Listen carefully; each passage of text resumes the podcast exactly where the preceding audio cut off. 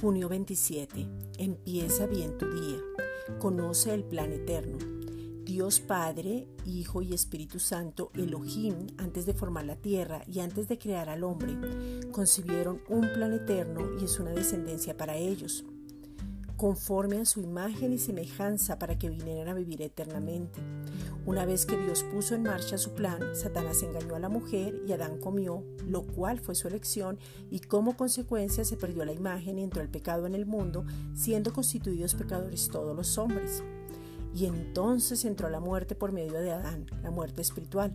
Eso significa que el hombre quedó apartado de Dios y sin comunión. El espíritu del hombre quedó muerto y el alma y el cuerpo quedaron controlando todo. El espíritu está conformado por la conciencia, la comunión y la intuición. El alma está conformada por la mente, las emociones y la voluntad del hombre. El cuerpo está conformado por la morfología, la anatomía y la fisiología.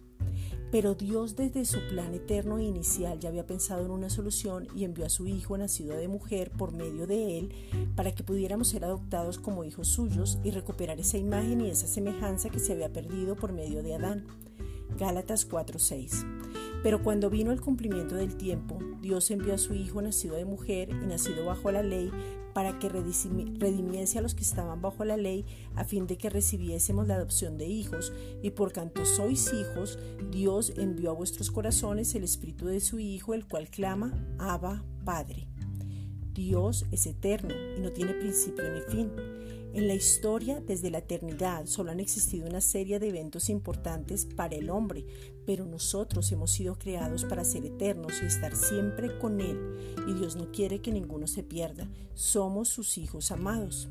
Estamos en el plan eterno de Dios. Esta es una reflexión dada por la Iglesia Gracia y Justicia.